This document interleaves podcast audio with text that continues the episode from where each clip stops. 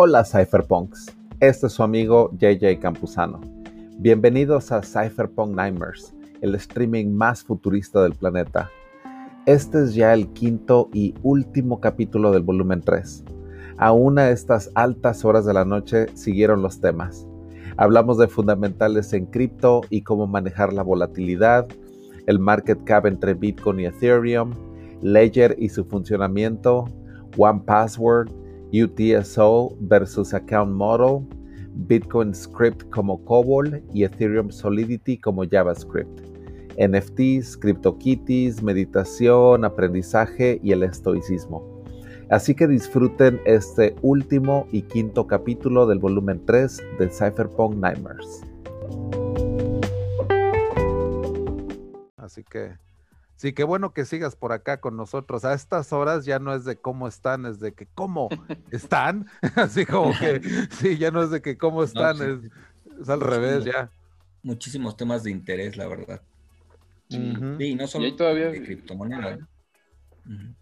Ahí todavía vi como 10 personas, 12 personas en, YouTube. En, el YouTube siguen 12 y pues aquí estamos este siete, así que pues ahí estamos, o sea, todavía somos casi los 20, así que, y te digo, muchos también dicen, lo, lo, vi grabado, luego ya que subo también el podcast, pues también hay gente que me dice, yo me lo aviento ya este, después o cuando estoy ahí en, entre semana, entonces esa es la labor también para mí, el domingo ya también les, les paso esto para que ya lo tengan pero esas sesiones, sabes, tan largas son las que valen la pena, te digo, es cuando pues, le podemos dar a todos los temas que quieran aquí, o sea, no hay como que, pues, tapujos por ese lado, ¿no? Así que... Sí, está padre. Oye, y el taller que, que te aventaste con, con nosotros el, el miércoles, estaba viendo que ahorita ya tiene casi 1300 Wow. Yo me quedé en 800 y algo, o sea, sí tuvo un, ya está despegando, ¿no? Sí, sí, sí, jaló, jaló muy bien. Ok, ok. Pero es que tienes 20 mil, ¿no? este, suscriptores, este Héctor. Sí. Ahí, entonces, pues imagínate, poco a poco van a ir, todos estos van a ir viendo esos contenidos. Sí, y el, el lunes, el martes de la próxima semana, pues lo voy a, a, subir como, como episodio del podcast. Ah, qué bueno, qué bueno. Por ahí también, sí, yo creo que te van a llegar algunas personas más ahí a, a tus redes y a pues, ojalá que se sigan integrando ¿no? acá con, en, en las cypherpunks. Exacto, en estas noches y todo, porque imagínate, ya después que lleguemos al volumen número 25, ¿no? Entonces ya estamos como a mitad de año, ya es como por agosto, ya a lo mejor es el DEFCON en Colombia. O sea, yo me quiero hacer estas desde, desde donde sea, ¿no? A lo mejor algún día me aviento uno en Colombia, por ejemplo. O sea, a lo mejor yo ando por allá o, o así, pero sí quiero hacer esto de una manera, te digo, tengo un compromiso para hacer esto de una manera eh, constante, vaya, constante, constante, constante. Exacto, viernes va a, ayudar, uh, a las nueve. Eso es clave, la constancia es clave. Y, lo hiciste toda, todo el año pasado, te aventaste con las, casi todos los viernes las criptochelas, ¿no? Entonces para ti pues, prácticamente ya, es que eso ahí se me quedó la, ahí se me quedó la, la, disciplina de hacer el streaming los viernes, que a Romualdo ya no le tocó, pero eran las criptochelas antes, era muy parecido a, esto, pero no había nada grabado, entonces era como que un poco, y, más como que improvisado, y eso también me ayudó, ¿sabes qué? A que yo no preparo nada, o sea, yo ahorita llego y, y nunca llego así como que con una agenda o, o algo. Entonces sí me ayudó mucho a improvisar también eso de, organizar. Porque a veces como que digo, a ver, ¿de qué voy a hablar? O sea, sí me dan nervios, ¿a qué onda? ¿Cómo de seis horas? ¿Cómo? O sea, ¿cómo es posible eso? Pero ya luego, pues ya cuando me, me, despego, pues ya, y ustedes me ayudan también, o sea, digo, no nada más. a, dar, temas, ¿no? A lanzar temas a la mesa, eso está padre. Y fíjate, yo estaba pensando, mira, ahorita a lo mejor todavía no, no jala tanto el interés de la gente porque este nuevo bull market apenas va empezando, ¿no? En realidad, pero cuando, cuando empieza a subir más el precio, eso también va a jalar mucho más el, interés de la gente, ¿no? Entonces, como, como siempre, o sea, cada, cada bull market que pasa atrae un montón de, atención, ¿no? Que ya después muchos se disipan porque pues pasa la, la, fiebre y vuelve a, llegamos a un mercado bajista nuevamente, eventualmente, entonces muchos se van, ¿no? Pero en ese subidón, eh, pues sí, seguramente va a llegar más gente, ¿no? Mucha más de la que hemos estado teniendo Hasta donde yo sepa, nadie ha hecho un formato como este tipo, ¿no? O sea, estilo maratón, así de streaming y que hables de todo y que no haya tapujos ni nada, porque te digo, la mayoría de streamings, pues también así como que se la lleva uno pues relax. Entonces aquí pues hasta pongo música y todo. Entonces pues este formato como que ya también lo hace un poquito como que diferente, ¿no? También más fresco también. Sí, está padre. está. Yo no, yo no conozco otro formato, o sea, a otra persona que haga eso. Menos de estos temas, ¿no? Normalmente pues, son lives, normalmente, así de media hora, una hora de un tema en específico que ya se había pre, preestablecido. Ándale. Y ya, o sea, hasta ahí. A lo mejor interactúan un poco con la gente al final, preguntas, respuestas y vámonos. Pero así, este formato totalmente abierto, pues no, la verdad no, y está padre. O sea, yo lo, he, yo lo he hecho ya ahorita no tan seguido, pero durante como dos años, todo 2018 y 19 prácticamente me lo aventé haciendo sesiones así como esta, pero eh, privadas, o sea, no las, no las publiqué ni nada, em, con miembros de la comunidad de Adiós al Jefe. Y así, tema abierto, realmente así como yo era el host, así como lo eres tú aquí, y ya, cada quien se lanzaba con sus preguntas y, le dábamos, hablábamos de inversiones, de finanzas personales, de, del retiro, de lo que tú quieras, ¿no? De lo que saliera. Entonces, eso está muy padre, esa interacción me gusta porque incluso uno aprende muchas cosas también, ¿no? Porque pues es imposible saberlo todo. Entonces, eh, la misma gente te va preguntando cosas que luego te quedas pensando y ah, investigas y no sabes y ellos mismos te van enseñando, ¿no? Eso es el diálogo socrático y eso también me interesó muchísimo porque eso es cuando alguien pregunta y pregunta y pregunta y ese diálogo que ya se estableció desde tiempos de Sócrates se dio como ese método, es ese método de enseñanza porque ese cabrón de Sócrates pues así enseñaba, les preguntaba o hacía que él también le preguntara, ¿no? Entonces ese diálogo socrático es algo que muchas veces no se ve en los streamings, ¿no? O sea, de que a ver, voy a preguntar esto y eso es muy importante, o sea, responder preguntas, todo eso. El live que me eché contigo, Héctor, fue el único en el que las preguntas fue más largo que la presentación y eso me encantó también, ¿eh?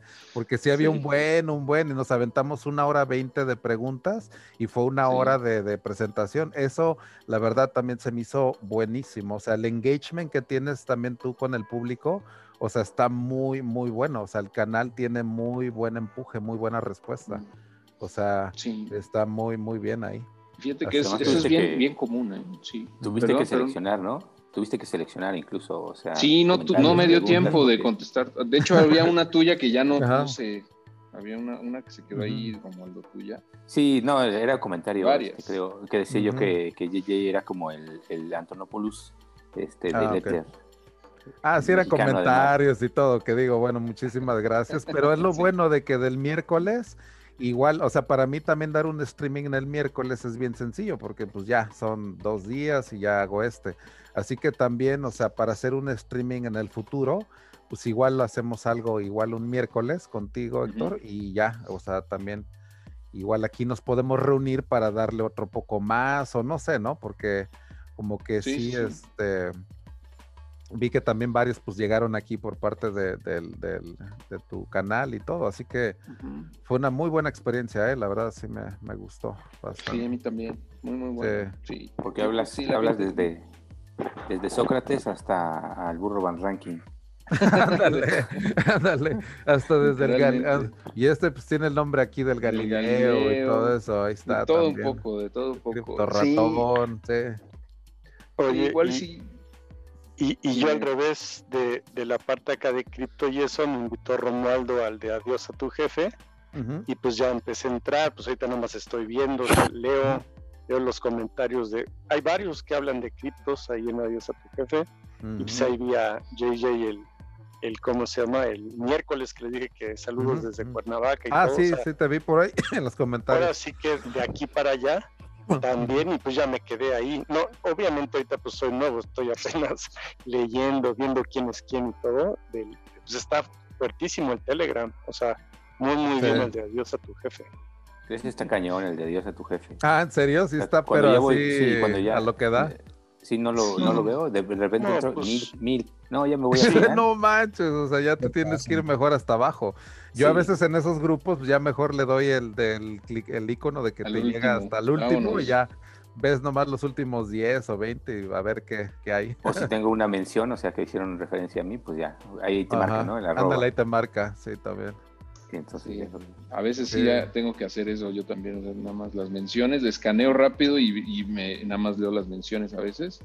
Sí. Y trato de responderle, pero sí cada vez se vuelve más complejo porque ya somos casi, casi 2.500 personas en Wow. Oye, de spam, ¿qué tal? O sea, ¿no, hay, no tienen mucho problema? Fíjate que, que, no tanto, o sea, sí tuvimos que meterle un bot ahí para, para evitar los bots y eso, eh, pero de repente sí llega gente como que quiere, quiere promover su, esquema Ponzi, ¿no? Eh, el que quiera, el de moda, ¿no? Eh, pero rápido, la comunidad como ya está entrenada, ya sabe, ya sabe que, cómo, detectar esas estafas y enseguida lo... entre, entre, entre ellos mismos, ¿no? Se protegen. Lo trolean, sí, lo, trolean. sí, Entonces ya tienes ahí tu, tu patrulla antitroles, también ya está bien, bien activa en el Telegram, ¿no? Sí, también Alejandro Robles, por ejemplo, y Ana Laura, que, son, ya, ya les di el, perfil de moderadores. Ah, ya, ok. Y rápido, ya le dan ban, le dan ban a cualquiera que quiera. Una vez una persona se puso mi nombre y la misma foto que tengo ahí de ah. perfil y empezó a contactar gente del grupo para, ya sabes, ¿no? Inversiones milagro y eso este, pero rápido nos dimos cuenta y se fue. O sea, digo, siempre va a haber, ¿no? Pero Hay intentos va a haber, ajá, ajá. Siempre, siempre. Y, esto va a ser cada vez mayor en, la medida en la que vaya creciendo el grupo. Por ejemplo, el último, en esta última semana se sumaron como 200, 250 personas. Mm, o sea, fue un brinco con esto de WhatsApp y Telegram. sí, sí, sí. Una migración brutal, ¿no? Sí, sí, sí. Muchísimos entraron, muchísimos. Entonces, pues bien, ahí va muy padre. Oye, qué bueno. Yo le comentaba a Romualdo precisamente hoy que me gusta de los análisis que haces. Te di un análisis que hiciste tú de un esquema de inversión, o sea, de que pusiste uno, dos, tres, no escalabilidad, tal y tal. No sé, hoy ya llevaba días.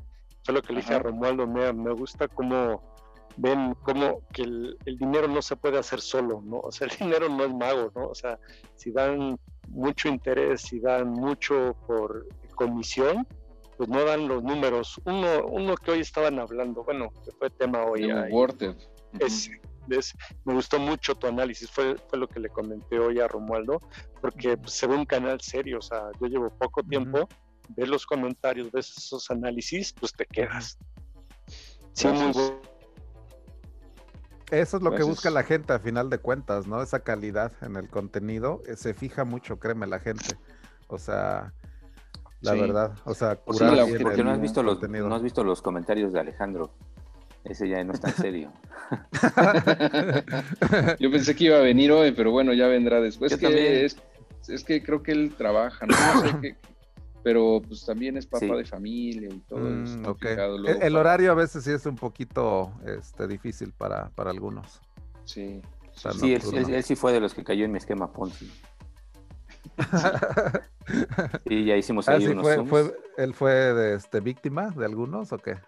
Este, el mío, no, es que, este, de hecho, cuando em, yo llegué, bueno, llegué a Dios a tu jefe precisamente por, por el libro, el libro de, los dos libros de Héctor, ¿no? Me los, me los, me los encontré ahí en, en, Amazon y que fue, pues, consecuencia de otros libros, de estar buscando y me apareció ahí como libros relacionados a lo que yo estaba leyendo. Entonces me empecé a leer en el de inversiones, pues habla precisamente de todas estas y tiene un capítulo de criptomonedas.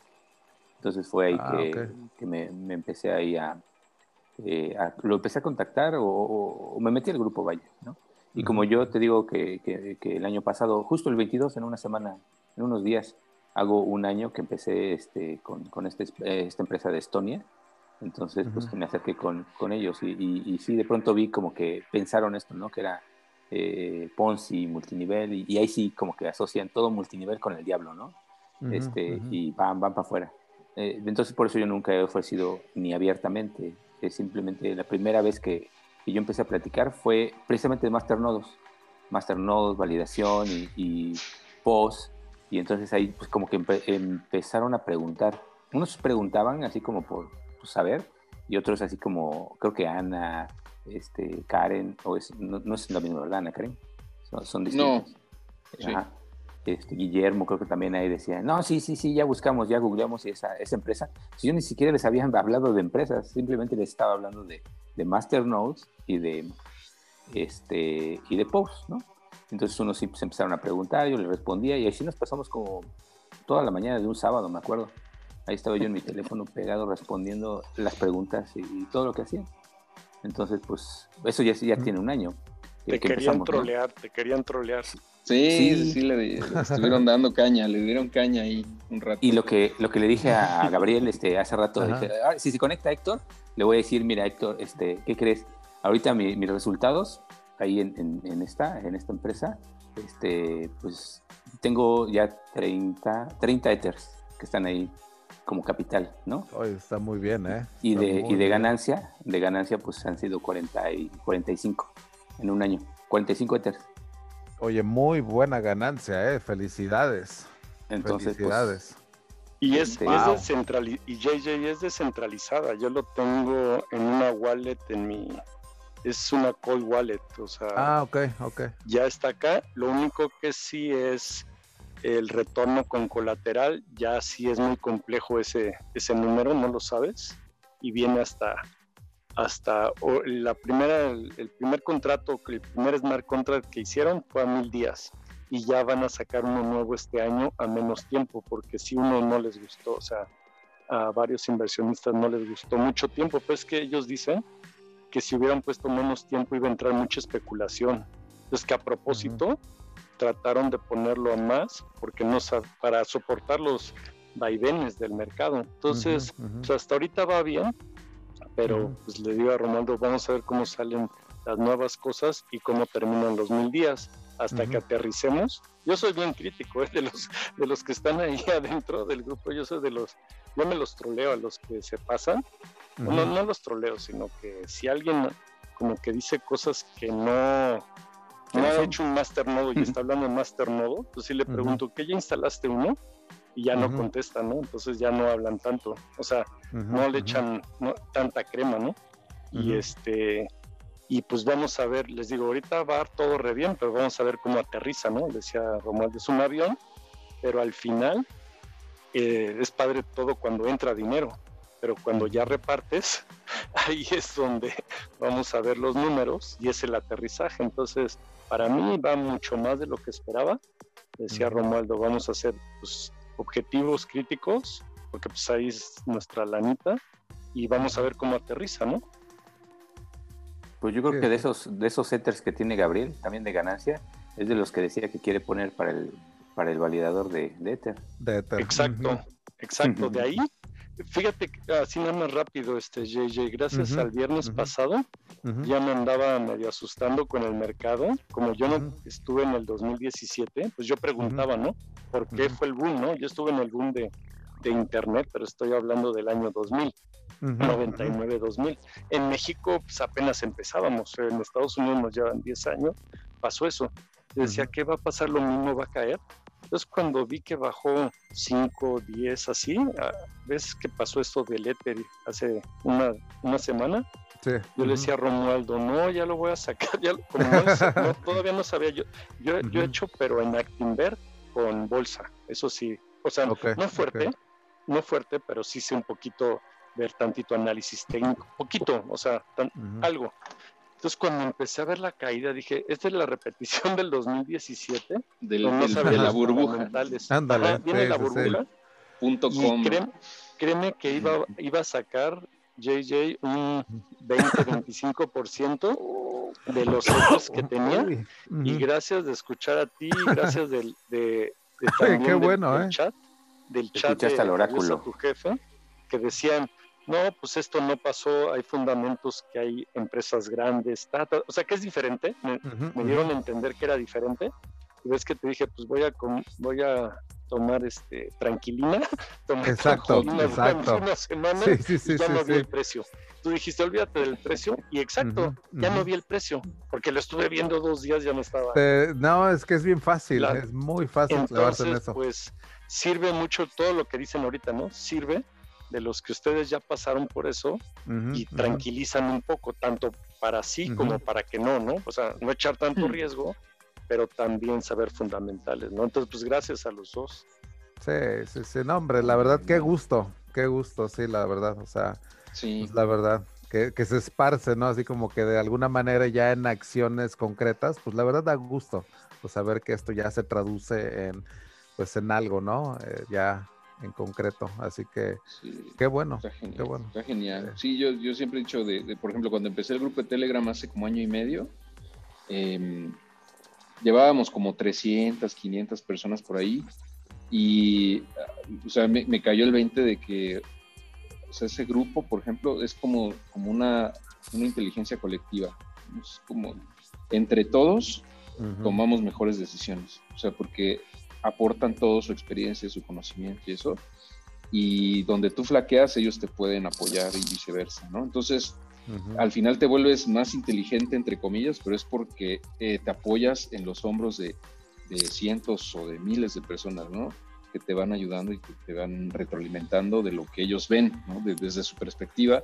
Y al final eso te va como, como que tienes eh, ese, esa ancla que te aterriza, como bien dices, a, no, eh, pues no volarte la cabeza con expectativas a veces ilusorias, y por el otro lado a, no paniquearte, ¿no? Cuando, cuando pasan cosas así, porque sí, la gente que apenas este es su primer bull market, sí se espanta cuando ve correcciones de 20, 30%, eh, pero ya cuando leen que, no, pues esto es normal, no pasa nada, mira las gráficas, así ha sido, mira cómo ha caído en el 2014, en el 2017, tranquilo, pues ya como que cambia la cosa, ¿no? A mí nadie me dijo eso en el bull market de 2017, por ejemplo, que es algo que en retrospectiva dices, pues era obvio, ¿no? Eh, ¿Por qué no me puse a googlear la, gráfica del bull market previo, ¿no? Pero no, esas cosas no es eh, ese conocimiento, ¿no? Algo tan sencillo como eso, pero te espantas si no, no lo conoces, ¿no? Y la gran mayoría de la gente pues no tiene experiencia, entonces está padre. Oye, este, Gabriel, nada más para darte también una pequeña referencia. Mi nombre de usuario en Reddit es huevos de acero. Y de hecho llevo en ese, llevo en ese también ya aproximadamente años, o sea, ya llevo desde, y la verdad es que he puesto comentarios en el subreddit de Ethereum y alguien, y se han dado cuenta, ¿eh? porque la verdad, como he visto con posts de míos desde el 2014, saben que tengo Ether todavía y me dicen, nada más por el hecho de que tenga CITER todas estas bajas y altas y todo eso, la verdad se necesitan huevos de acero, en serio. la, verdad, ¿eh? y, me lo han dicho y te lo digo sinceramente en Reddit, y ese es mi nombre de usuario, huevos de acero.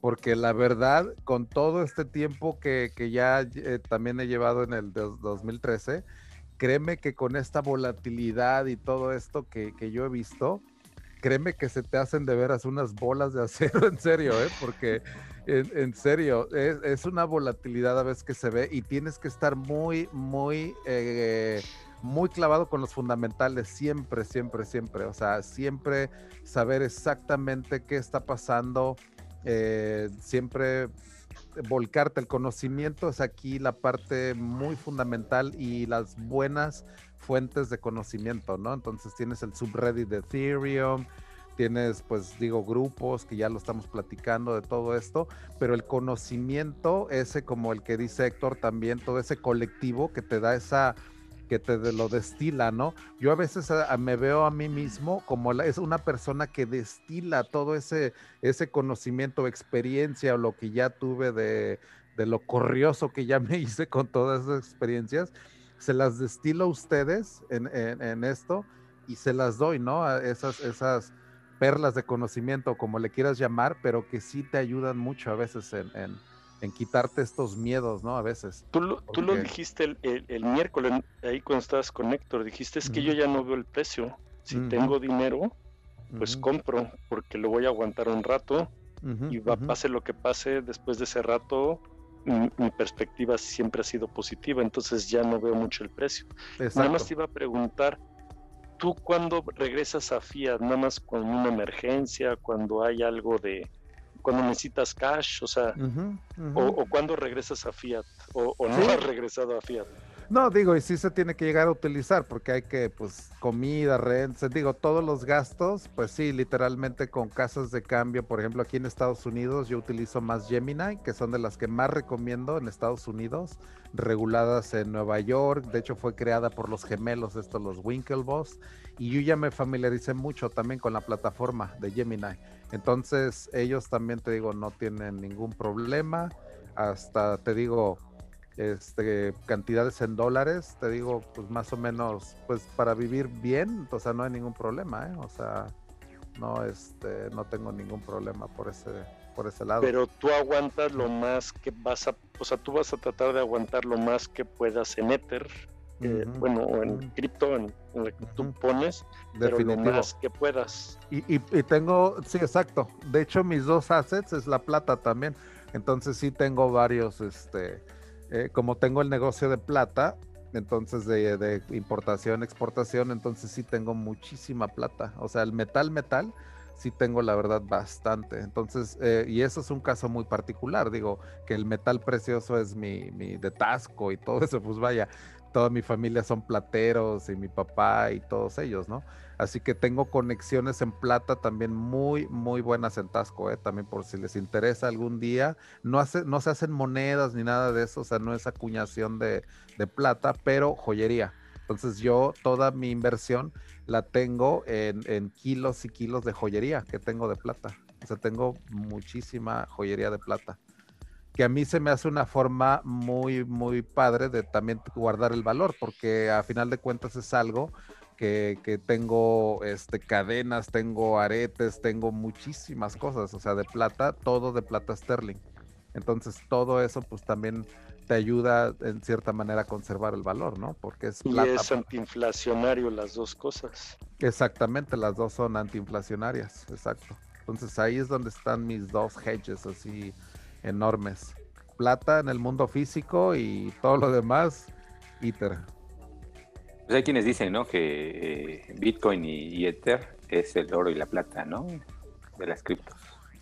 Sí, la verdad es que una distribución, un portafolio muy conservador y muy bueno, yo lo vería como 50 y 50 Ethereum prácticamente ya de entrada para alguien, ¿no? O sea, si alguien quiere entrarle eh, un portafolio 50 Bitcoin, 50% y 50% Ethereum, está muy balanceado porque son dos propuestas muy, muy sólidas y las dos se complementan de una manera muy buena también. Entonces, ese portafolio, ya igual si te convence a lo mejor más Ethereum, lo, lo mueves a 70-30 o dependiendo del nivel de, de, riesgo o el perfil que tú veas, ¿no? Pero, pero sí yo lo veo como puerta de entrada muy buena, 50 y 50, ¿no?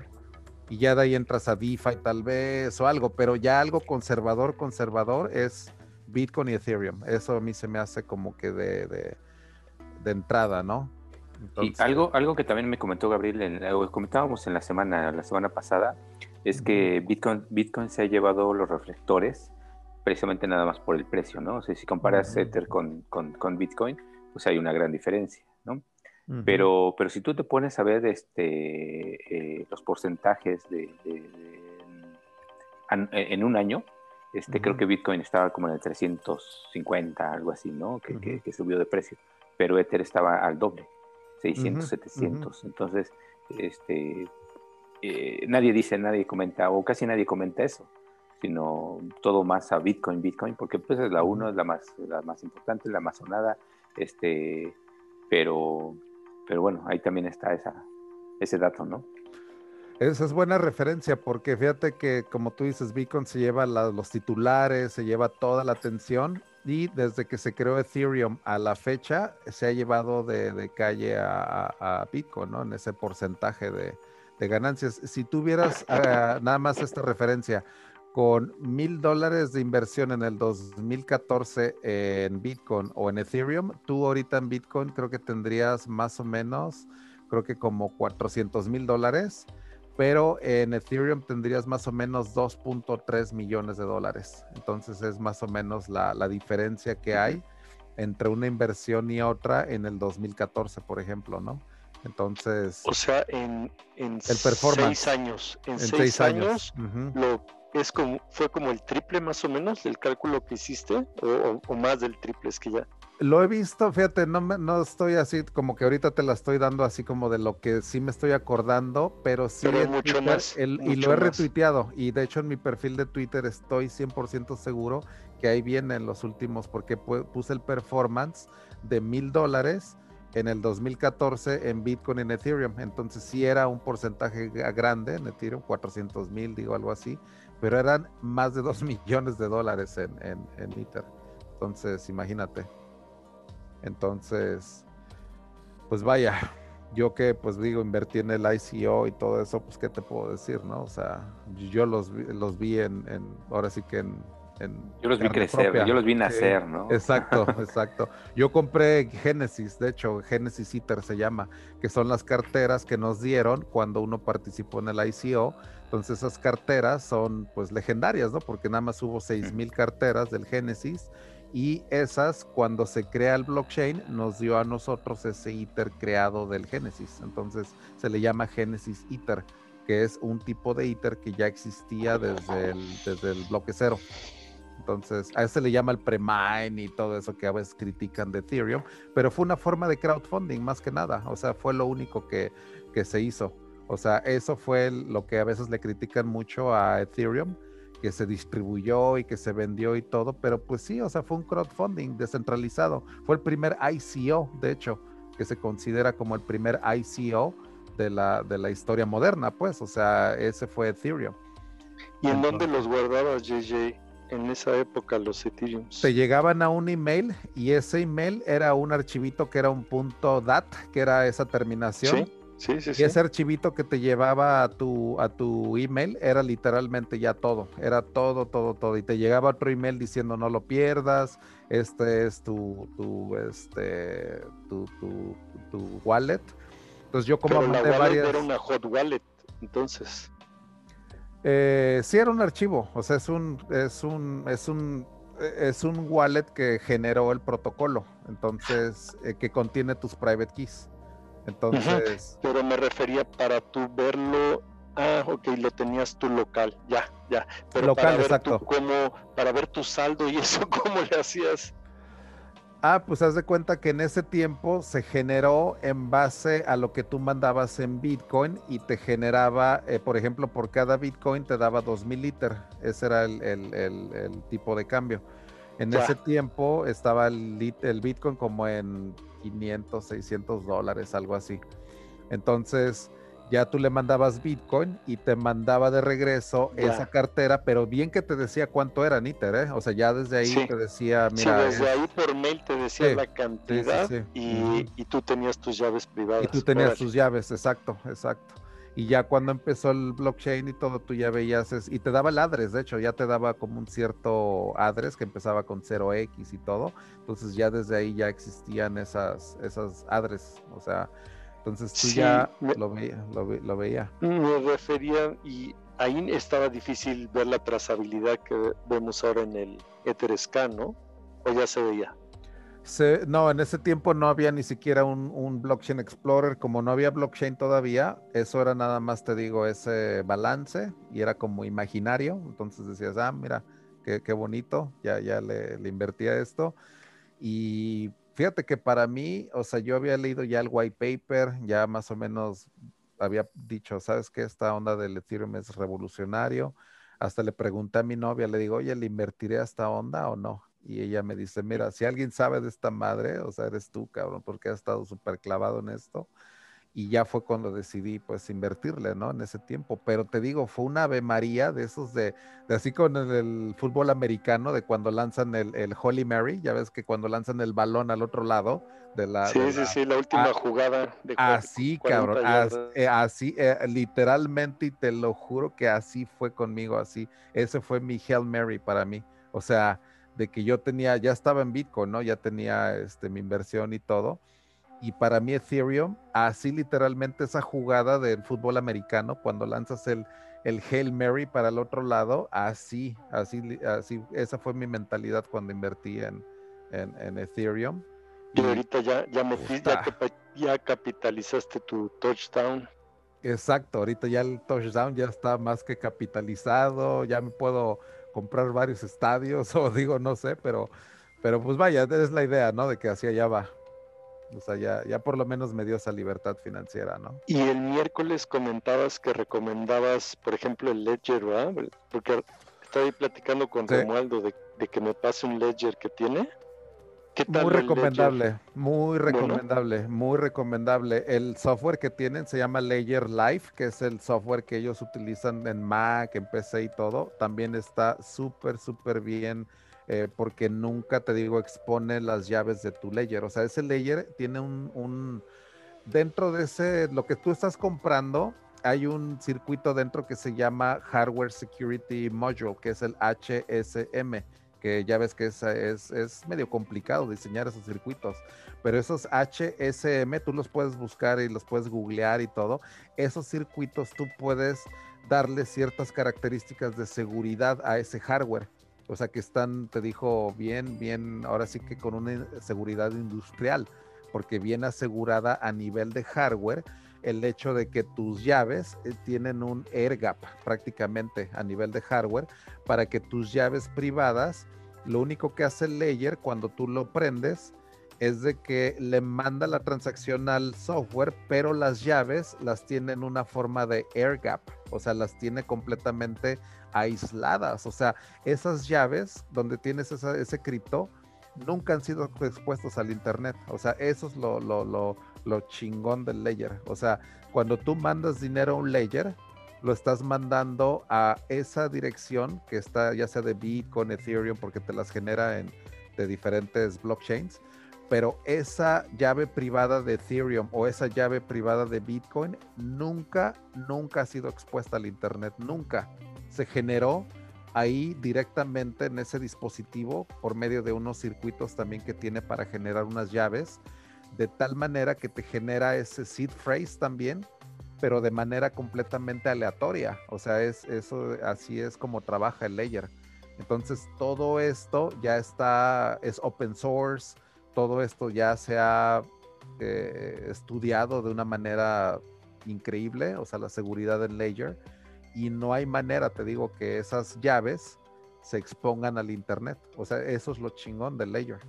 Y funciona para Linux también, ¿verdad? Porque dijiste nada más este, Windows y Mac. El, el layer, digo, como ahorita la verdad no lo he utilizado para Linux, chécale si quieres el layer.com o el software, digo, el, website, si quieres, este, lo checamos. Y ahí te da las versiones, ¿no? Que hay del, del, del software. Me imagino, digo, no sé, que hay una versión para Linux. Pero ese software, te digo, ya es el que te dice, o sea, te controla el layer y tú en el layer físicamente para probar una transacción, ahí te va. Tú cuando el software lo genera o tú le haces el request, físicamente en el software tú tienes que apretar dos botones para confirmar una transacción. Eso literalmente está haciendo que el dispositivo haga esa respuesta de, ok, va, se envía. O sea, esa última autorización hasta se ve en la pantallita del dispositivo y tú puedes corroborar los últimos dígitos de la dirección y todo para que vea efectivamente que el layer lo va a enviar a la dirección que tú quieras, ¿no? O sea, que no te están haciendo un, un cambio o algún phishing o algo así. El layer directamente en la pantallita te va a decir, ¿quieres mandar tanto, tanto a tal dirección? Ah, ok, entonces para darle yes, dale pum acá, ¿no? Entonces tú ya le picas y eso literalmente el hardware está haciendo, pum, ese, le está dando permiso a, la, a, que esos private keys generen esa, esa firma digital, ¿no? Tan, tan importante. Entonces, trabaja de una manera muy, muy elegante, muy chingona. Eso la verdad te lo recomiendo como algo base. O sea, si ya tienes una cantidad, digo, de unos treinta y tantos ITER, definitivo, ¿eh? O sea, ni lo pienso. Sí, porque los tengo en exchangers. Sí, digo, Coinbase, digo, aunque sea Coinbase y Coinbase tiene uno que según que lo que lo pueden meter más abajo y para sacarlo son 48 horas, pero ya ya lo quería cambiar y escuchando a varios este, pues sí, es pasarlo a Ledger, ¿sí? sí, eso ya hazlo a la de es, es sí, eso sí te lo recomiendo a la de a la de ya, ¿eh? Y, hay tutoriales, es muy fácil de usar el dispositivo y todo, o sea, no, no hay bronca. Y, ya esa... vi que en Linux, ¿eh, Romualdo? Yo entré a la página, ahí está Windows, y sí trae Linux. El download, Mac, Windows y Linux. Y algo que está bien chingón y que yo sí aplico es el Brain Wallet, porque yo, por ejemplo, te memorizas 24 palabras y ya con eso, como las tengo yo memorizadas, eso me, a mí me da la facilidad de que si el layer se destruye y de que si mi respaldo y todo, ahora puedes tener respaldos ¿eh? de las mismas llaves, yo tengo redundancia, yo tengo dos o tres layers que tienen el mismo, el mismo private, porque tú puedes regenerar tu private wallet en otro layer, si se te llega a averiar, por ejemplo. Con tus palabras, ¿no? Y yo tengo, para mí es tan, tan importante, por ejemplo, es eh, lo que yo tengo, que yo lo tengo en redundante, tengo las llaves en, en dos o tres layers. Y eso también te digo, si tienes una inversión bastante buena en un, en un layer, pues no lo dejes en uno, yo lo tengo en tres y esos tres están distribuidos en diferentes ubicaciones. De tal manera que tú tienes clones, hay que clonar ese layer inclusive, si, si lo quieres Tú verías muy, muy arriesgado, bueno, con el de los master nodos también eh, son cold wallets, pero son pequeñas, y la aplicación y también te hace el memónico, ¿no? De las 12, y yo, pues por flojera, por desidia, no sé, le di un imprimir pantalla y lo guardé en Google Drive. ¿Tú, ¿Tú crees que si hay alguien que me lea en un JPG con las 12 en mi Google Drive? Pues mira, tal vez no ahorita, pero quién sabe, ¿no? O sea, ya ahí eh, creaste, por ejemplo, ese pequeño hoyo de seguridad, ¿no? Entonces, que sí hay esa, esa posibilidad. Entonces, lo mejor siempre en, ya sabes, en, en, OPSEC, o sea, en Operational Security, es de que no des ese, ese, hoyo. Entonces, si las puedes, ya sea de alguna manera regenerar o que no estén eh, online para nada, ni siquiera en JPG, porque pues imagínate un reconocimiento de texto, un OCR o algo así, sí, las palabras. o sea, necesitarían mi, mi clave, o sea, necesitarían mi clave del password y un OCR para hacerlo. Y la NSA tiene ambas cosas. O sea, digo, no, no, no es así como que tan difícil. Tan complicado. Entonces. Entonces, ¿me recomiendas? Mejor no. Pues sí, la verdad, definitivamente, cuando es mnemónico, nunca lo pongas online. Eso sí, yo creo que sí sería una buena regla de, de, así como que no hacerlo, porque si pones el mnemónico online, ya desde ahí como que no hay porque de hecho yo los podría guardar hasta en Crypt. Hay un One Password que se llama el Password Manager. No sé si tú utilices ese. Yo tengo un programa que se llama One Password, que es buenísimo porque ahí yo pues tengo uno que se llama Last, Last Password, pero ah, también si te lo hackean. Pero es que si hackean el Last Password, ya te agarraron todos. Bueno, es que el, eh, por ejemplo, el One Password funciona, de, está encriptado y de tal manera de que ya es como el, el cripto, o sea, no hay manera de que alguien te lo pueda, o sea, sí está. Ah, no, en el que estoy es una, es una página web.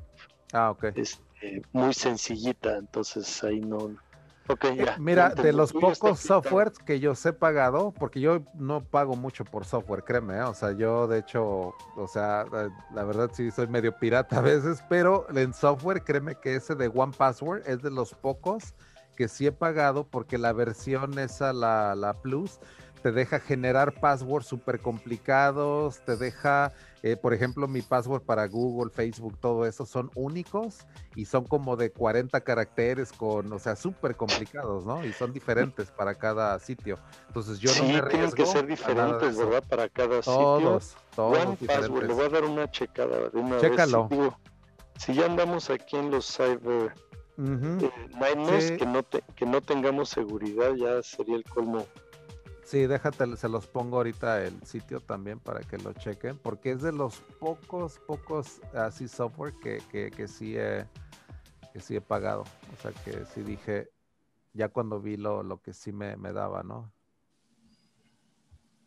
Oye, y algo que dice también este Antonopoulos. Ah, ajá, Este es el software. Ese es de algo que la verdad sí se los recomiendo muchísimo porque esto es la verdad muy, muy bueno para que tú puedas tener un solo password, por ejemplo, y de ahí accesas a todo, todo, todo lo demás. Y yo ahí aparte genero nuevos passwords, o sea, súper, de una manera sencilla. Y con eso tienes hasta, por ejemplo, te dan eh, avisos si alguna, alguna plataforma tuvo un breach o algo así para que la cambies ese password. O sea, te da servicios hasta de monitoreo, ¿no? En, en tus plataformas y todo eso que se llama Watch, Watchtower. E, está muy bueno, la verdad. O sea, para seguridad, pues ahora sí que de, y ve la suscripción, por ejemplo, a veces te cuesta 5 dólares el mes, que es como pagar un VPN también, que es muy bueno. Y pues es, bueno considerarlo también. Yo pago este, por ejemplo, el de, el de 2.99 el mes, que a mí me sale... Está, muy bueno. O sea, digo, si ya estás metiendo ahí tu lanita en el Ledger y todo esto, pues una custodia, pues por 3 dólares está al mes. Pero créeme que ahí, ahí no, ahí no guardo mis, mis, ni, mis mnemonics, ¿eh? O sea, ese del Ether, te digo, no están en ningún lado online. Eh, eh, con ese ni siquiera confío este. Este es nada más para, para sí. Sí, para los passwords de Gmail y eso. Ándale, sí, sí, sí, sí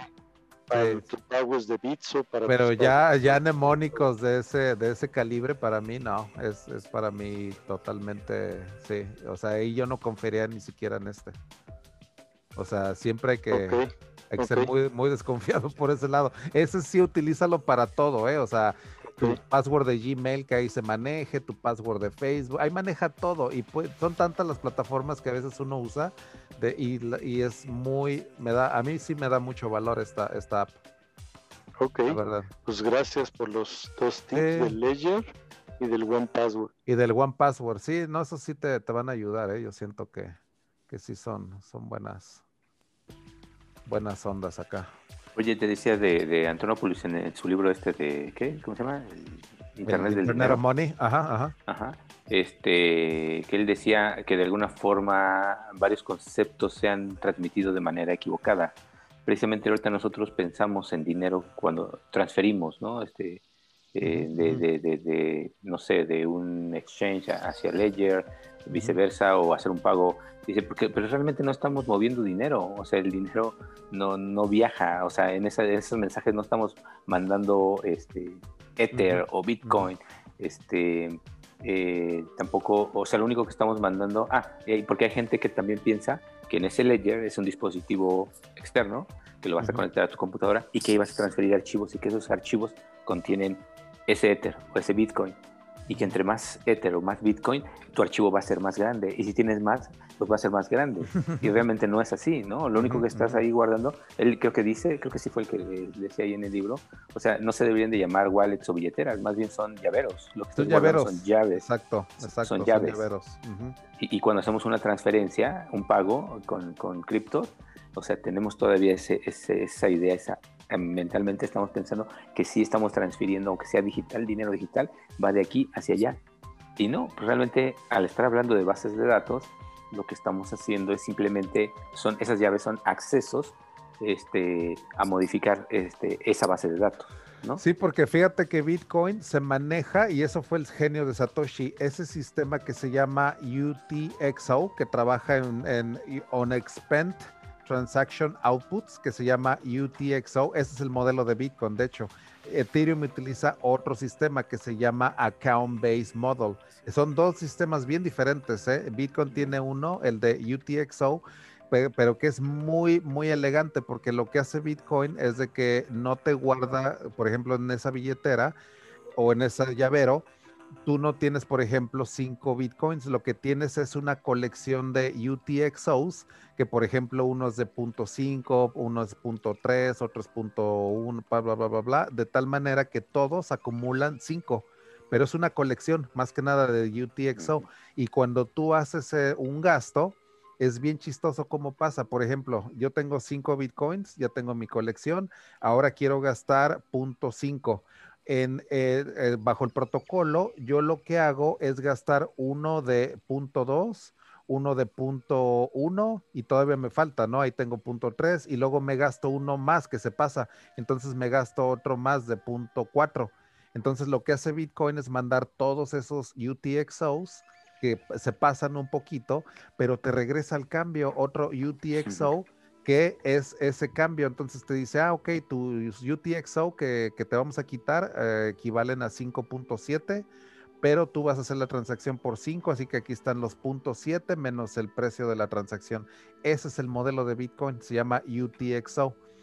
Ethereum utiliza otro sistema que eh, Bitcoin, Ethereum sí tiene el concepto de que tú sí tienes íteres, o sea, tú sí tienes dos, los cinco íteres. Si tienes una cuenta en, Ethereum, eso es un poquito diferente, es como un poquito más como que abstracta, ¿no? O sea, ya más sofisticada, porque Ethereum sí tiene la noción de que tu cuenta o esa llave privada sí tiene los cinco íteres pero en, Bitcoin te digo es un poquito como más, como un poquito más primitivo a nivel así como que base, te digo que es UTXOs lo que maneja.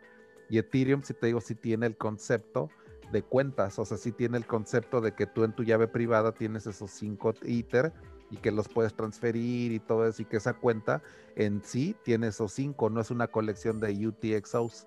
O sea, Ethereum, de hecho, dio hacia afuera ese modelo de Satoshi. De hecho, eh, fue uno de los modelos que, que Vitalik propuso como cambio a, lo que hizo Satoshi Nakamoto. Que Satoshi, te digo, es un concepto muy elegante también, pero muy primitivo, porque con UTXOs, para hacer DeFi, por ejemplo, o hacer smart contracts o algo así, como es un sistema de transmisión muy primitivo, es como si tú mandaras comandos bien arcanos, lo que son los UTXOs que se llaman, el modelo de programación de Bitcoin se llama Bitcoin Script. Y es un modelo bien arcano porque se maneja con opcodes y esos opcodes que son como comandos de MS2, o sea, literalmente son muy, muy así como muy, muy primitivos. Pero de esa forma, Satoshi redujo mucho la superficie de ataque en Bitcoin. O sea, es muy, muy difícil de atacar porque está basado en un lenguaje de programación muy, muy primitivo que está basado en Fortran, de hecho. O sea, Bitcoin Script está basado en Fortran. Entonces es un lenguaje como de los 60, la verdad. O sea, el lenguaje de, programación de Bitcoin es literalmente como COBOL. O sea, en un nivel ya bien, bien así básico. Bitcoin es tan básico como COBOL, o sea, tan, tan, tan primitivo. O sea, ese modelo de UTXO. Y Ethereum ya usa un modelo como tipo JavaScript. O sea, ya es un modelo de un lenguaje que te dice, ah, mira, eh, Romualdo tiene 5 ITER, Andrés tiene 7 ITER, o sea, ya es un modelo un poquito más evolucionado. Y eso es lo que quería hacer Vitalik. O sea, desde el principio dijo, ah, pues a lo mejor encima de Bitcoin se puede hacer este concepto de este de, JavaScript, o sea, de, de, state accounts, o sea, de todo eso. Pero hubo muchas trabas, vio que no se podía, iba a ser muy difícil y él decidió lanzar su propio blockchain que le dio, te digo, esa flexibilidad, ¿no? De, que Ethereum tenga algo que se le llama un state-based model, o sea, está basado en state. O sea, ahí ITER te transfiere tu, tu estado de 5 ITER, te lo transfiere a un estado de 4 ITER porque gastaste uno. Y ya es bien fácil, pero es el state. Bitcoin no tiene una noción de state, por así decirlo. Eh, Bitcoin no tiene la noción de que tú, Romualdo, tienes 5 Bitcoin. Bitcoin piensa que tú tienes una colección de UTXOs y ya, eso es todo. Pero Bitcoin, te digo, a nivel fundamental es súper primitivo, muy... Por, por, eso, JJ, lo comentaste la vez pasada y esta de que es algo fósil, es algo que ya se quedó hasta abajo, difícil de mover y todo. Yo cuando mi primer semestre estudié COBOL. Ah, ve, o sea, y son pocos ya. jamás lo usé y ahí te va. Ya, ya de último en mi oficina llegó un cuate de México dando una la nota porque quería pasar de COBOL a Java. Y pues no hay, casi no hay nadie que lo sepa hacer. Nadie. Fueron ahí al CONACIR, Romualdo, tú, a los del, perdón, aquí en Cuernavaca, no el CONACIT, al, al, CENIDET, donde están los investigadores más. Para encontrar. Al CENIDET, fueron con puros doctores del CENIDET para buscar ese proyecto. Porque como tú bien lo dijiste, en el, en la, en el sistema bancario actual mundial, un gran porcentaje está hecho en COBOL. Como en COBOL, exacto. Yo lo he visto ahí en proyectos, un cuate dando una la nota para eso, así le, está pasando a Bitcoin, ¿verdad?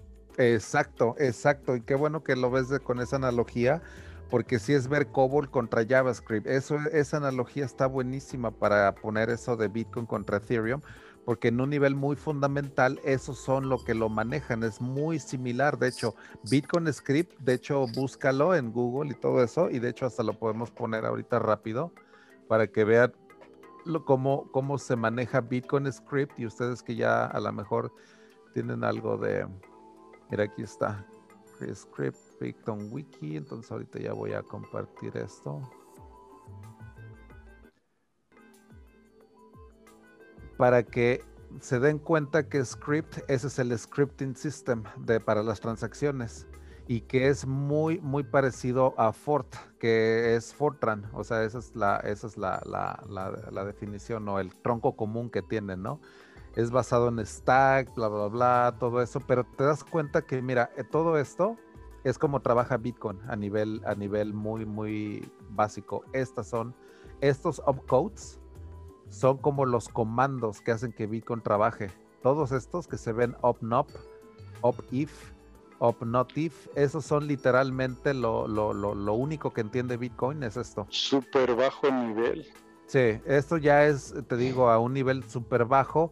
Y para crear otro opcode es una bronca porque tiene que llevar un hard fork o tiene, dependiendo, ¿no? De qué tipo de, de modificación. Pero a nivel muy básico, Bitcoin es esto, es, una serie de opcodes, de, de, comandos que se van dando y todo.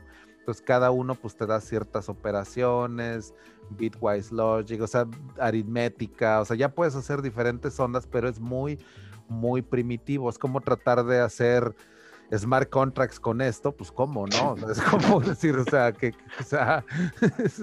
Ese ya se parece ensamblador, ya eso. Eh, sí, ya estás hablando de un, eh, exacto, ya un nivel muy, muy de ensamblaje, ¿no? Ya de tipo, ya este machine language, algo así, ¿no? sí, muy, muy bajo, muy, muy bajo. Pues no puedes llevar estados, como tú lo acabas de decir con Ethereum.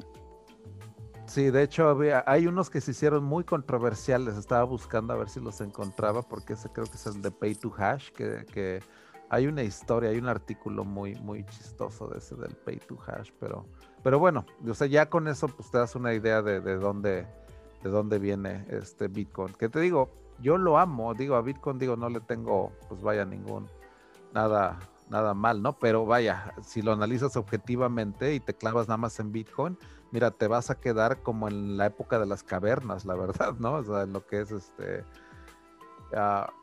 sí, a, nivel lenguaje, ¿no? ¿no? No, de su valor ni lo que representa, sino hablando de una parte técnica 100%. Entonces, por ejemplo, ese es el homepage del Ethereum Foundation. Entonces, pues ya aquí ya te das cuenta que, pues vaya, la, la, la misión de Ethereum es completamente diferente, es crear esta plataforma para que uno cree aplicaciones. Entonces, esa misión ya es muy, muy diferente que, que, Bitcoin, ¿no? Hasta de hecho va ahí en idiomas diferentes. Está traducido a varios idiomas esto. Entonces, ya ahí te das cuenta, por ejemplo, esto de developers, por ejemplo, ¿no? Lo, lo amigable que es. Entonces ya start building, entonces ya aquí ya y aquí ya ves otro mundo, ¿no? Entonces ya aquí ves tutorials, experimentar, local environments, o sea, todo esto. Ya aquí ya puedes empezar a leer eh, Ethereum Development. Entonces ya aquí ya, ya puedes empezar a, luego, luego programar. O sea, ya o sea, ya intro, ¿no? Intro Ethereum, el Web 2 contra el Web 3, el intro a las dApps, entonces tú ya empiezas a entender lo que es el Ethereum Virtual Machine, que es como literalmente, o sea, un Virtual Machine. Entonces, si tú ya entiendes lo que es un VM, pues ya dices, ah, ok, pues ya, entonces Ethereum es como un VM. Entonces ya aquí ya, ya más o menos empiezas a ver que ese VM pues ya tiene, es muy, muy padre, ese, ese VM es un, es un state machine, a final de cuentas, ¿no? Pero es distribuido. Entonces, esto es Ethereum, a final de cuentas. Es, una, es un state machine distribuido. Entonces, es, es literalmente todo lo que, lo que tiene. Ese machine state, ahí viene en el blockchain también. Entonces ya este, en el blockchain tiene esa noción de state también en el, en el blockchain. Entonces es un blockchain, como te digo, que tiene esa noción de, state que Bitcoin no tiene. O sea, Bitcoin no tiene la noción de state. Y ya cuando entiendes esta función del State Transition Function, o sea, ya te puedes, te digo, meter, eso ya es parte del Yellow Paper, porque hay un Yellow Paper todavía, es matemático y todo eso, ya define todo esta, estas fórmulas y todo eso, pero vaya, Esto la verdad a mí ya se me hace súper, súper cyberpunk, la verdad, de Ethereum. Así que ya con eso empiezas a entender un buen, ¿eh? Empiezas a entender los gas, los fees, o sea, vaya, el gas es el precio de la computación, o sea, está, te digo, muy, muy, muy fácil de entender, ¿no? Entonces aquí está, todo, mira, aquí está el código del EVM, que es el que le llega a final de cuentas en, a final de cuentas Ethereum es esto, es, es este código de EVM es lo único que entiende, pero es código binario. O sea, a final de cuentas el EVM code sí es ceros y unos. Entonces tú le puedes mandar el EVM code desde cualquier compilador, ¿no? Entonces es la, la, la, flexibilidad que tiene Ethereum. Y aquí ves esa de account de este lado derecho que tiene storage. Entonces sí tiene esa noción de que tiene ese account, que tiene 5 Ethereum, ¿no? O sea, que te digo, Bitcoin no tiene esa noción de, de accounts. Esto es muy importante, esta noción. sí, porque yo, también pensaba que como es una base descentralizada y esa base de datos está distribuida, tú con estas billeteras o con, con los exchanges, los accesos que te dan, este, lo único que, que, tenías o lo único que era, eh, pues es un, un, software que te permite hacer queries, ya sea de consulta o, para modificar cuando vas a hacer una, una, una transferencia. Pero no, o sea, realmente sí, aquí en tus wallets eh, si guardas cantidad. The gas mechanism makes Ethereum extremely efficient at allowing scarce resources on the network. Everything on the Ethereum network costs a little bit of gas, including transactions. Gas on Ethereum has a market price determined by demand for resources on the network. The amount of gas you need depends on how large of a contract you're trying to execute and how fast you want it executed. If you are willing to wait longer, you can pay less gas. If you want your contract or transaction executed faster, you pay more gas. Many functional tokens mm-hmm. today have taken efficiency ideas from the Ethereum gas market and applied them to problems in other industries. Many believe the future lies in this kind of very efficient use of decentralized resources, which benefits all participants. Pero pues digo, está explicado de forma muy, muy rápida, ¿no? Lo que es el gas y todo. Entonces, sí, eso ya te da la, pues te digo, la pauta, darte cuenta de cómo funciona esto de, de Ethereum, ¿no? Sí. Así que, te digo, yo siento que sí, ya están haciendo bastante avance ustedes, ¿eh? yo siento que ahí la llevan bastante, bastante bien. Pues en un año clavándonos eh, y gracias a la pandemia que, pues nos permitió este, pues, concentrarnos, o sea, o, tiempo, más, más tiempo para esto. Exacto, y menos distracciones también y todo.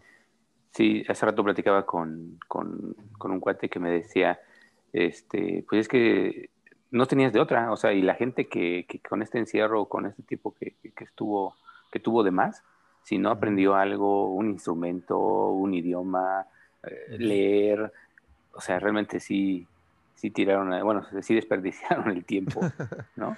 si lo único que ganaron fueron kilos, entonces realmente perdieron, perdieron tiempo. Fíjate que Isaac Newton también, o sea, sacó la teoría del cálculo y todo eso cuando estaba en cuarentena. O sea, ese güey se salió de Londres y se fue un buen rato porque estaba también una de las pandemias peores que hubo también en Londres y estuvo que estar aislado, creo que dos o tres años creo que estuvo, y de ahí salió con la teoría del cálculo. O sea, imagínate lo tan pinche aburrido que tienes que estar para inventar el cálculo. O sea, así está cabrón, la neta. O sea, la verdad, entonces, este, sí, la verdad está, está cañón. Hay una pregunta. Ah, sobre los criptogatos, ¿no? Ajá, ah, pues fíjate, Yasmín, qué, qué, buena pregunta, ¿no? Eso de los CryptoKitties.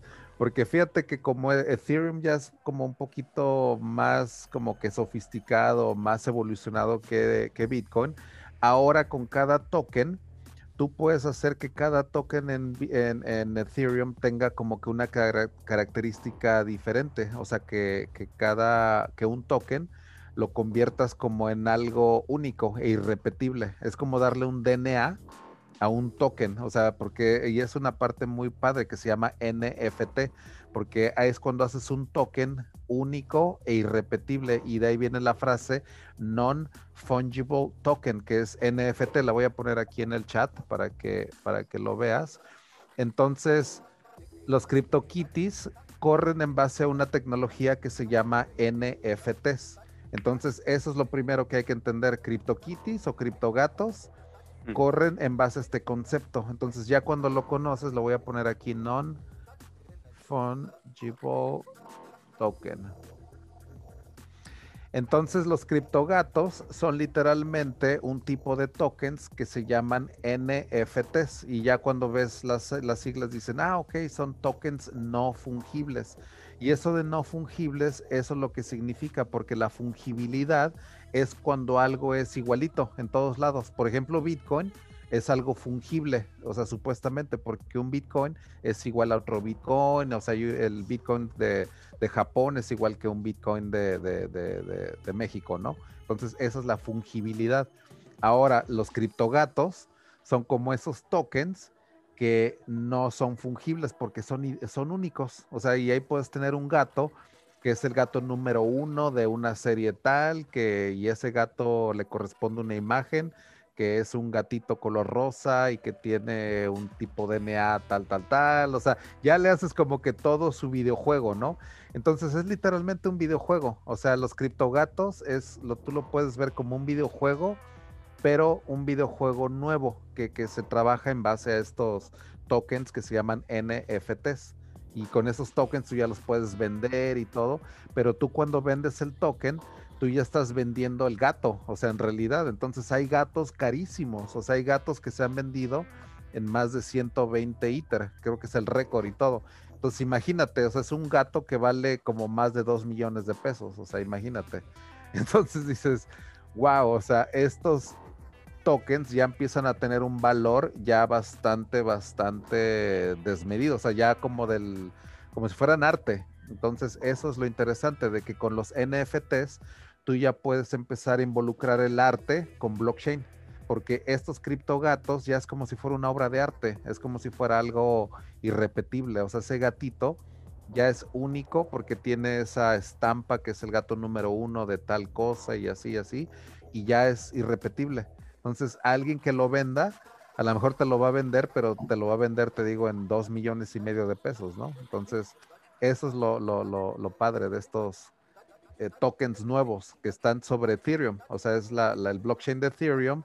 Tienes la flexibilidad de que si tú, Jasmine, quieres eh, como que emitir un token de nuevo que se llame eh, ahora que cripto, cripto perros, haz de cuenta, o cripto poppies, entonces no hay problema, tú los puedes hacer. Y, y, si alguien te los compra, pues qué padre, ¿no? Ya, ya le hiciste. Entonces hay muy, como que muy buenas, este, pues posibilidades para que haya siempre ideas nuevas. A alguien se le ocurrió los criptogatos y mira, pegó mucho.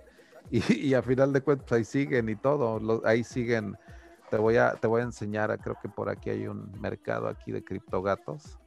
Entonces, pero más o menos es eso, ¿eh? Entonces, ojalá que haya quedado ya más, más este, claro, ¿no? Entonces, y aquí viene esto de los CryptoKitties. Vamos a verlo aquí. Y aquí están, mira. Entonces, esta es literalmente lo que empezó una revolución, porque este fue el primer proyecto que llevó a, ahora sí que al, al mundo real, ya lo que son estos, estos CryptoKitties. Entonces son coleccionables ya en el blockchain. O sea, tú los puedes ver también así, como coleccionables ya digitales, o sea, en el blockchain únicos, irrepetibles y asegurado por el blockchain que estos nunca se van a, repetir, ¿no? No se pueden replicar y todo. No, no, te los pueden destruir, no te los pueden quitar porque pues es tu token, o sea, es...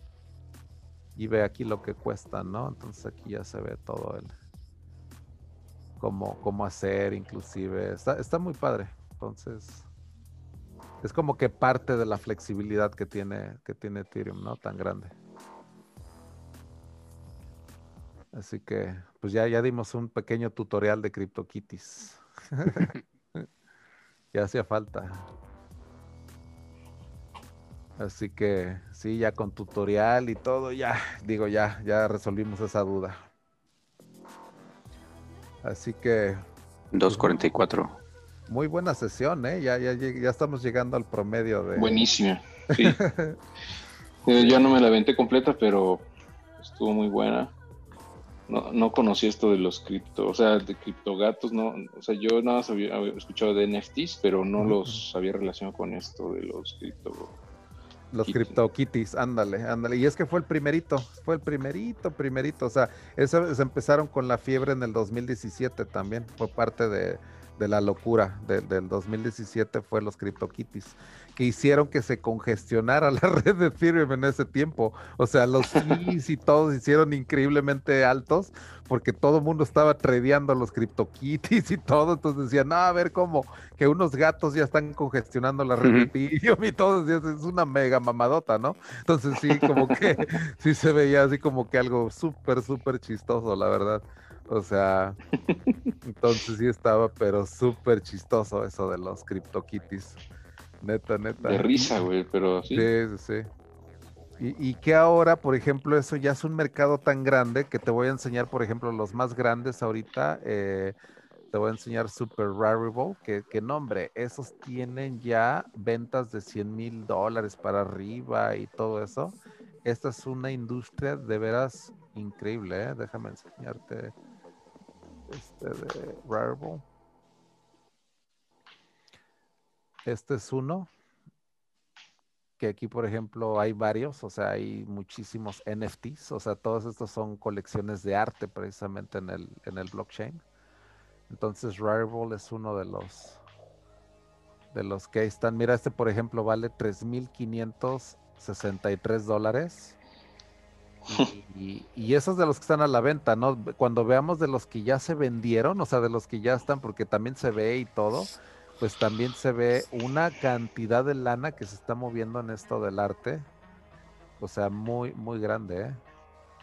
eh y hay más, ahorita se me están yendo los otros, hay, hay otro este más, más grande. Deja, de hecho tengo una presentación sobre NFTs que hice. Déjame, se las enseño aquí de volada esta presentación porque eso es literalmente hablar de puro arte en el blockchain y eso está pero así bien, bien cañón. Déjame ver aquí, les enseño esta de NFTs. Esta, mira. Y yo lo defino así, ¿eh? como los inicios de las primeras formas de vida basada en blockchain y bla, bla, bla. Entonces ya aquí hablo de esto, de lo que les platiqué, de la fungibilidad y que los estándares de estos de, del NFT, que se llama el ERC 721, bla, bla, bla. Entonces ya para no hacerla muy, muy larga, mira aquí vienen los CryptoKitties en esta presentación.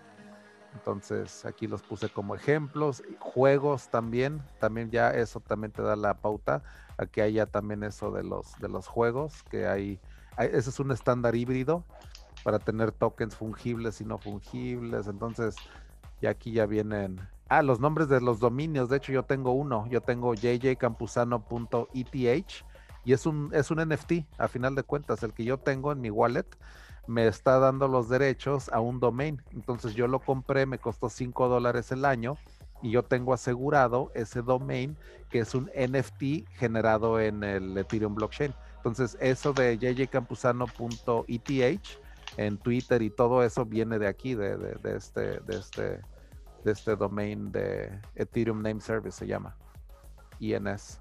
Entonces, aquí el récord financiero son 150 mil dólares. Y estas son las plataformas. Quería llegar a esta, la de Super Rare entonces ahorita si quieren la checamos. Esta tiene unas ondas, pero súper locas. Superrare.co. Esto sí tiene unos récords ahorita de, de arte muy, muy cañón, ¿eh?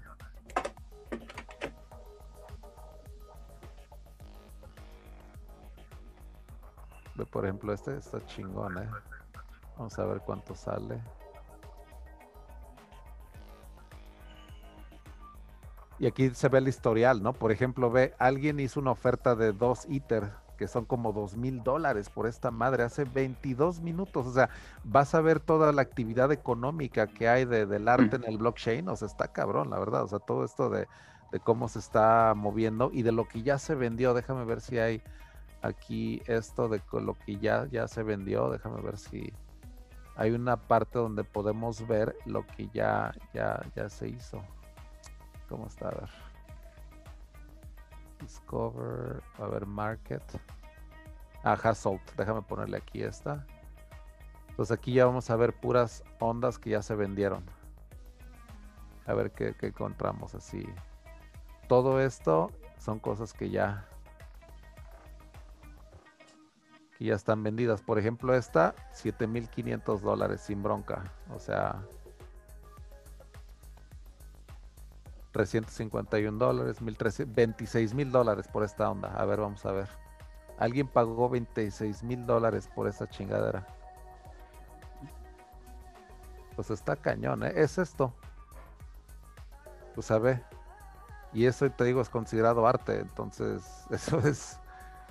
Te digo, está loquísimo todo este mercado, ¿eh? De, de, de, NFTs. Entonces, ya con esto, pues ya se dan más o menos una una pequeña idea de hasta dónde llega, ¿no? Este mercado, porque pues yo lo veo con la fusión de la creatividad, ¿no? También que hay de, creadores y todo, de, esta onda de,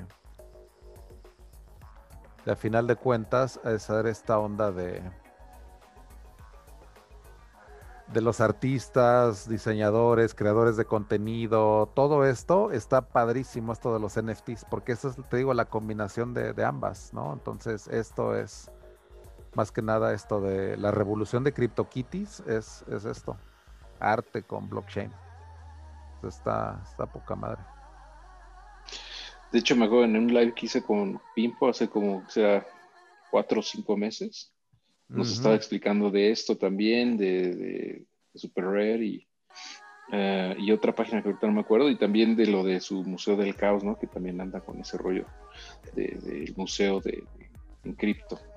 Créeme que a nivel práctico, o sea, a nivel ya de comprar esto NFTs, creo que Pimpo es, yo creo que de los número uno, ¿eh? O sea, en México es de los pioneros en, tener una colección de NFTs, literalmente, que nos la ha enseñado y todo. O sea, él le ha gustado mucho ese, ese aspecto hasta de negocios, ¿no? Del NFTs y todo. Así que él yo pienso que puede ser considerado como de los pocos empresarios con ese perfil de, arte en el blockchain, ¿eh? O sea, la verdad, muy, muy padre. Sí, me, me llamó mucho la atención y eh, sí, es algo que no había escuchado, está, está bien padre todo ese rollo. Y digo, ya después, no, ya cuando podamos volvernos a ver en persona, pues ya nos iremos a ver, a ver sus obras ahí en, no, pues los, cuelgan en la pared, pero es una representación eh, física del NFT, ¿no? Realmente. Ándale, ándale, por ese lado te digo que está súper, súper bien, o sea, muy, muy innovador. sí, la verdad, muy, muy chingón. Ahí en la, en la Roma y todo. No, hombre, ya como extraño también ir para allá, créeme.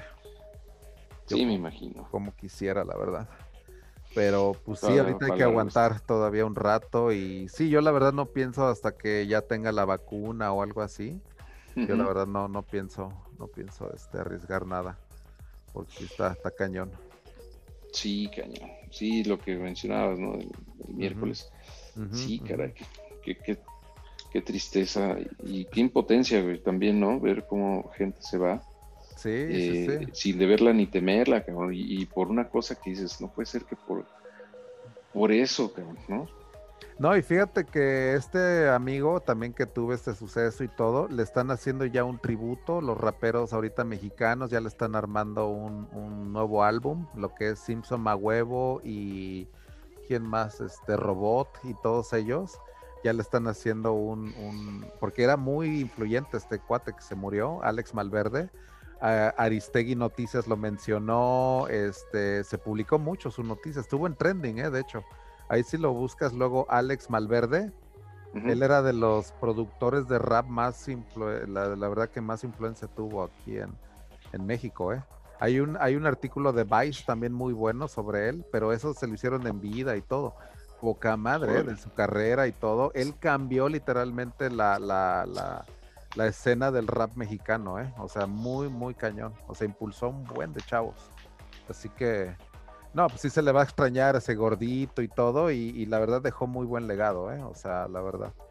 Y, yo no era 100% así muy, muy cercano, pero uno de mis mejores amigos, que se llama Julián, él era como que así eran mega brothers, cabrón. Entonces como que sí lo, lo, lo, vivimos por, por mi amigo Julián, ¿no? Que a él sí le tocó pues así como que bien, bien directo al madrazo.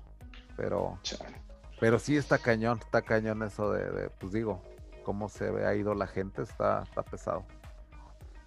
Sí, caray, jóvenes muchas veces también. O 35 años, sí, este cuate digo bien joven. Qué barbaridad. Sí, y, en siete días, ¿eh? O sea, se empezó a sentir mal el 7 de enero y el 12, o sea, cinco días, te digo, lo, lo fulminó, sus pulmones al 50% del tamaño y ya al final al 30%, o sea, estuvo gacho, o sea, estuvo, o sea, fulminante, fulminante, o sea. Y súper joven. Es lo que platicábamos el otro día, ¿no? Que dices, pues, ¿de qué depende? ¿Quién sabe? Porque, o sea, no importa tu edad, no importa tanto, a veces ni siquiera tus hábitos. Sí, dicen a veces el tipo de sangre, dicen que el tipo O es más resistente y que el A y el B son un poquito más susceptibles, según, ¿no? Entonces, pero a ciencia cierta te digo, realmente no. sí, no hay, no hay un factor determinante, ¿no? Así de. A mí, a mí en septiembre me tocó estuve encerrado, estuve aislado un mes y medio este, aquí en la casa, incluso de mi familia, ¿no? Como, como, como preso me dejaban la comida afuera del cuarto. y yo salía por ella y, y, y, sí, esto que estás diciendo, o sea, no sé, no sé la edad. Eh, eh, digo, este, ¿qué es, qué, influye? Eh, yo pienso que también mis hábitos, este, de hacer ejercicio, este, el meditar, el, no sé, varias cosas, no sé si eso influyó o la famosa carga viral, no sé, pero fueron como cuatro días que solo tuve temperatura, dolor de cabeza y ya empecé a, recuperarme, pero seguía aislado precisamente pues, para evitar contagio, ¿no? Entonces fue el, mes, fue el mes más productivo este, obtuve más éter en esos, en ese mes. Oye, pues qué bueno, esos encerrones a veces dejan algo, algo bueno. Fíjate que Andreas Antonopoulos, él famosamente, digo, no sé de tantas pláticas, pero él famosamente dijo que él se dio un encerrón igual como de, creo que, creo que dijo que ya estaba hasta volviendo loco, algo así, de algo así dijo, pero sí se lo aventó. Eh, eh, como de un mes, creo, ¿eh? O sea, sí se aventó un, encerrón gacho el, el Andreas Antonopoulos que dijo que sí se fue, o sea, y estás hablando del 2000, ¿qué? No sé, 2012, 2011, no sé, pero a veces te digo, esos, esos periodos de alta concentración, te digo, hasta te pueden servir mentalmente, ¿eh? o sea, la gente que, que a veces sabe conllevar esas, te digo, aplicarse de esa manera, puede, la soledad puede resultar de veras de lo mejor, en serio. O sea, e, el de Camerón, de hecho, de, Lord Byron y todo eso fue escrito en base a una cuarentena de 10 personas y todo eso, y que todo lo que pasa en esa, en esa cuarentena y todo, esa es la novela del de Camerón. Entonces, en, las cuarentenas a veces pasan cosas muy, muy interesantes también, ¿no? A nivel creativo y, mental. Sí, la verdad. Sí, sí, yo creo que sí. Y este, esta vez no va a ser la excepción, yo creo se han creado un montón de cosas que yo creo que ni sabemos todavía, pero en unos años van a salir, que fue en ese periodo. Ándale, ándale, lo que los artistas vayan a diseñar en este periodo, no hombre, o sea, sí, va a ser una expresión también muy cañona de lo que fue la pandemia, o sea, a nivel artístico, yo creo que sí va a dejar una marca así muy, muy cañona, ¿eh? o sea, de lo que se va a ver, ¿no? O sea, obras inclusive dedicadas a todo esto, o sea, sí va a estar, Va a estar cañón. O sea, que digan, mira, estuve el último año y medio, aquí ya llevo haciendo esta madre, ¿no? No sé. quién sabe. Sí, sí se van a ver cosas muy, muy padres, yo siento. O sea, muy diferentes. Sí, caray. Pues bueno, ni hablar, caray. O sea, cuidarnos y pues mucho ánimo también, porque también yo creo, yo soy convencido que también influye mucho lo, lo mental, güey, cómo estés anímicamente y espiritualmente, etcétera. Entonces, pues a cuidarnos y a, seguir aprendiendo. Yo creo que eso mantiene también ocupada la mente y ayuda mucho. Fíjate que eso de meditar, este, yo tomo un curso sobre aprender en Coursera, que es de Learning How to Learn. Está muy bueno, ¿eh? también se lo recomiendo. Y aparte ya hicieron una segunda parte que se llama Mindshift. Y está buenísimo, ese lo acabo de terminar apenas como un mes, mes y medio. Y ahí, eh, aparte de Learning How to Learn, ya te habla de técnicas un poco más avanzadas de aprendizaje. Y una de ellas es eh, la meditación, la otra es eh, la, música también, cuando estás estudiando, todo eso, ponerte una atmósfera de... Algunos les resulta y algunos no. O sea, algunos la música les, les estorba, les desconcentra y algunos, por ejemplo en mi caso, a mí me ayuda también mucho para, para concentrarme y así una atmósfera, no sé, entonces, habla mucho de eso y la meditación, créeme que ahora que lo mencionaste, mencionaste ahorita, Romualdo, me, me, resonó mucho porque yo también medito de una manera muy, muy constante. De hecho, antes de las sesiones de ahorita de Cypherpunks, medito mucho eh, y eso me da mucha tranquilidad también para, para empezar el evento y todo con un estado mental tranquilo también. No, imagínate, JJ, si no, si no meditaras hasta las seis te llevas. Dale, imagínate. No, hombre, sí, ha pasado. sí, son como superpoderes que te da la meditación, créeme. O sea, con esto de la pandemia, créeme que sí te da mucha. me ha ayudado en lo personal mucho, Sí, pero ya estamos en lo último. Yo llevo aquí en mi casa, que es como una carrera, ¿cómo se llama? De maratón, 42 kilómetros. Y los últimos 4 o 5 son los que tienes que mantener y cerrar, o sea, no, no puedes correr 38 kilómetros para abandonar en los cuatro, ¿no? Entonces, Exacto. para seguirnos cuidando el último cierre y pues, salud para, para todos. Sí, no, y se me escuchan toser es por el vaporizador, ¿eh? Porque a veces sí le doy medio, medio fuerte. a veces le, le, jalo, le jalo demasiado al vaporizador este. no, se me lleva la luna esta madre. Este, estos vaporizadores, pues ya ves, en California y Florida, pues son legales y todo, así que esto es la, la gloria, la verdad, estar aquí con estas cositas. Este, pero bueno, sí, te digo, todo esto, la verdad, este conocimiento que se da en estas sesiones, pum, o sea, la meditación los estoicos, fíjate que, fíjate que a mí es la filosofía ahorita que más me he clavado, porque yo soy eh, asiduo a un sitio que se llama el Estoico Diario, que es thedailystoic.com, y diario me llega un email. Y son de los mails que créeme que el único que sí leo diario, porque sí que me da como que te da lecciones o pensamientos y así. Y he aprendido muchísimo sobre esto de Marco Aurelio, meditaciones, este, esto de los Sócrates, Eutícides, o sea, todos es Séneca, o sea, todos los estos de estoicos y de cómo ellos definían esto de las cuatro virtudes cardinales, que ellos definen valentía, que en inglés se le dice courage, pero en realidad es como valentía, ¿no? O sea, el hecho de aventarte y todo eso. La justicia, la sabiduría y este, ¿cuál es la última? Y esos cuatro valores, entonces es como ellos los estoicos lo ven así como esa, una vida con virtudes, ¿no? Y toda esa onda. Entonces está, está muy padre, ¿eh? la verdad, eso de los estoicos, meditaciones de Marco Aurelio, o sea, todo ese tipo de ondas, la verdad es que están muy, muy bien también para, para adentrarse, ¿no? sí, sí, eso, todo eso ayuda, todo, el estoicismo, por ejemplo. Eh, me ha llamado la atención también. Y realmente es una forma de vida, Y que te ayuda para en todos los aspectos, en tu, vida personal y también en la profesional. Y a cómo reaccionas a la gente y a las cosas que te pasan en la vida. Entonces, ¿Cómo reaccionas? Sí, sí. todo eso, el control que, que, tienes sobre ti mismo, o sea, mil cosas, ¿no? Pues, está bien, todo, todo va a o sea, al final es un conjunto, ¿no? Todo, todo suma sí, está, yo coincido en, coincido en eso. Este, yo creo que hace dos años, o sea, en el, en el 2018, que andaba yo con, pues, con el trabajo en la universidad, con la empresa que tengo de facturación, como que andaba yo ahí muy, muy metido o concentrado o desconcentrado más bien en, eso. Este, yo creo que si me hubieran presentado estas oportunidades de las criptomonedas en ese momento, eh, las hubiera yo rechazado como mucha gente ahorita que les comparto, que les platico, me dicen, no, ¿sabes qué? Es que no tengo ni tiempo ni dinero.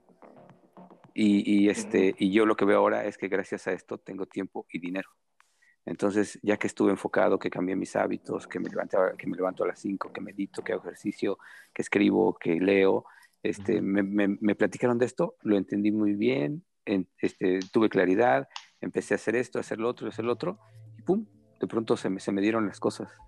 Entonces, este, como que, y estoy enfocado, ¿no? O sea, tengo un propósito ya de vida, este, y, y, esto se alineó, todo esto se alineó y por eso se me ha hecho como que muy sencillo, muy, muy apasionante, muy, a esto quiero seguir, quiero seguir haciéndolo.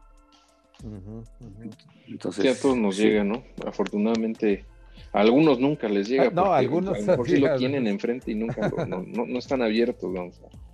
Sí, no, hombre, yo sí, la verdad sí me he topado también con, con ese tipo, pero pues vaya, la verdad con el estoicismo te das cuenta de que todo el mundo ve el, a través de diferentes ventanas, ¿no? O sea, cada quien tiene su, su ventana hacia, hacia el mundo y hay gente que pues la ve de una manera muy diferente, pero de ahí viene la oración de la serenidad, de esto de los 24 horas y todo viene del estoicismo, porque de ahí viene esa onda de aceptar las cosas que uno no puede cambiar y valentía para cambiar las que uno puede y sabiduría para reconocer la diferencia, de ahí viene, o sea, del estoicismo. Entonces 24 horas tiene mucho de esos de los fundamentos de los estoicos, porque ellos también dicen esa sabiduría para nada más reconocer esa, esa diferencia y ya. Entonces aceptar las cosas que no puedes cambiar es esos estados mentales fuera del tuyo, no hay nada, cabrón. Pero créeme que los estoicos lo que dicen es de que tú eres un dios hacia adentro, porque tus pensamientos pues, los puedes controlar de una manera tan cabrona que lo que dicen que la ofensa puede llegar a ser tan mental de que puede llegar alguien que te bofete y que mientras tú no tengas esa ofensa, tú dices, te puedes hasta reír, cabrón, o sea, dices, a ver, ¿qué onda? ¿Por qué, por qué, me, por qué me pegaste? O no sé, pero los estoicos de esa manera controlan de que la ofensa, tanto en las palabras y físicamente inclusive, la ofensa siempre, siempre, siempre está mentalmente, ¿no? O sea, entonces la palabra siempre te ofende si tú dejas que te ofenda. Entonces, todo ese tipo de ondas, ya cuando las analizas, dices, güey, o sea, la verdad sí tiene un buen de razón, ¿no? Entonces. Exacto tú, tú permites, más bien tú le cedes el control, ¿no? si, dejas que te, que te moleste, o sea, que algo que hacen te moleste, este, estás tú perdiendo el control de, ti mismo, ¿no? Estás cediendo ese poder. Exacto, exacto.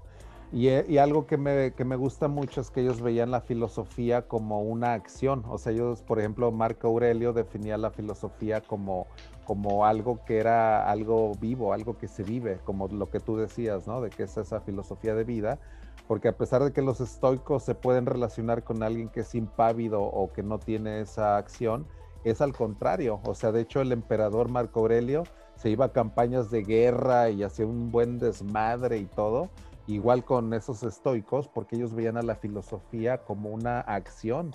Entonces, estas sesiones para mí de cypherpunks también son como poner eso en acción, o sea, es filosofía en acción también, porque a veces esto se traduce ya en, en, acciones reales, ¿no? Como lo que decía Gabriel, que él sí tomó decisiones financieras, ¿no? En base a esta información y el diálogo y todo eso. E, eso es, a final de cuentas, el, la filosofía, ¿no? En acción. O sea, esa decisión que él tomó ya fue, ahora sí que la pensó bien y dijo, pues, aquí me quedo, cabrón. Así que, qué bueno, la verdad. O sea, esto sirve. Entonces ahí te das cuenta. Con... No, pues hay que aplicar el conocimiento y te puedes equivocar, ¿no? Muchas veces, pero pues luego vas aprendiendo, pero hay que acción, ¿no? O sea, leer. Y aprender del error también. Y aprender, del, error, pero si nada más escuchas y haces todo así y no le metes acción para donde sea, pues no, no o sea, no. Yo, yo siento que me quedaría en la teoría nada más. Ve, por ejemplo, yo perdí todo mi ITER en el 2016, en el DAO, en el, esto fue de los primeros proyectos, todo el ITER lo metí ahí, cabrón, o sea, todo, y todo se estaba a punto de perderse, así que yo en ese hard fork Ahí estuve muy, muy involucrado en esos del DAO Wars y todo eso. Si quieren en la otra sesión. Eso te iba a decir. Les platico del, DAO, Wars. ¿Cómo, empezó? ¿Cómo fue? ¿Qué pasó después? ¿Y, qué, qué No, hombre, les voy a platicar, sí, de los periodos de depre más cañones que he vivido en el 2016. ¿eh? Los DAO Wars, créeme que para mí fueron periodos muy, muy intensos. ¿eh? Así que Sí, no, hombre, eso si quieren lo dejamos para el volumen 4, que sería el próximo viernes. Así que sí, pues ya, ya se armó, ya se armó para la siguiente. Excelente, Yeye. Pues yo me despido. Ya, muchísimas gracias por todo lo que aportaron. Y pues hombre, igual también. Aquí, igual, qué bueno que estuviste aquí también, Héctor. Ya sabes, aquí nos vemos el próximo viernes. Sí, sí, sí. sí ya estamos en contacto. exacto. Sí, claro, con todo gusto. Ahí estamos y pues ahí se va a armar seguramente otra sesión por allá con la, banda de Adiós a tu Muy contentos los vi. Exactamente, sí. Sí, los vi muy contentos, muy clavados y qué bueno, de eso se trata. Pues te digo, la hacemos otra sesión para cuando se dé algo bueno. O sea, ahí lo vemos, ahí lo vemos, pero sí, ya. ya Ahora que, que vaya nuevos máximos históricos, eh, ITER. nos Sería un buen otro, ándale, nos aventamos otra sesión, ya sabes. Eso. Órale. Chingón. Un abrazo a todos. Órale, cuídate. Nos vemos. Igualmente, bye. Ya, pues ya son las tres y se acaba de conectar, creo que Giovanni. Giovanni por aquí anda. Me contactó eh, también la semana pasada. Ah, sí. Después de esto, sí. No, pues Quería saber más de, de los Master Nodes. Sí, es de los que también he visto ya este. Sí, pues la verdad llevamos seis horas. Este, ya siento como que ya se me está acabando la, gasolina. Sí. pues ya. Sí, la cala y a mí también la calabaza de la este, ¿cómo se llama? El carruaje ya, ya no están dando los caballos de la cenicienta. ya, ya me está cascabeleando ahorita ya el motor. ya ando cascabeleando, brother, así que pero mira, seis horas, la verdad, para la otra tienes muy buena oportunidad, así que este, entrale un poco más temprano, pero si quieren lo dejamos para la siguiente entonces, ya la, la, conversación. Así que... Entonces, pues ya nada más. Para los que nos están acompañando en YouTube, muchísimas gracias. Mira, creo que hay alguien de Bogotá también, así que muchísimas gracias a los que también aguantaron aquí en YouTube. Hay ocho personas conectadas. No es de cómo están, es de que cómo están. Así como que la verdad me sorprende que sigan acá. Así que muchísimas gracias por esta sesión de Cypherpunk Nightmares, volumen 3. Así que todo un éxito, la verdad. Les agradezco muchísimo. Romualdo, Gabriel, la verdad, muchísimas gracias también a ustedes, Giovanni, a los que están aquí también. Así que, la verdad, muchísimas gracias. Y aquí nos vemos el próximo viernes. Sí, así es. Nos vemos.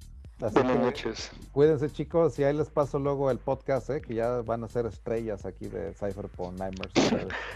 ya son, Gracias. Ya son parte de aquí, así que ahí, este, ahí estoy en contacto con ustedes, ¿sale? Gracias JJ por todo. Órale, cuídense. Cypherpunk Nightmares. Out.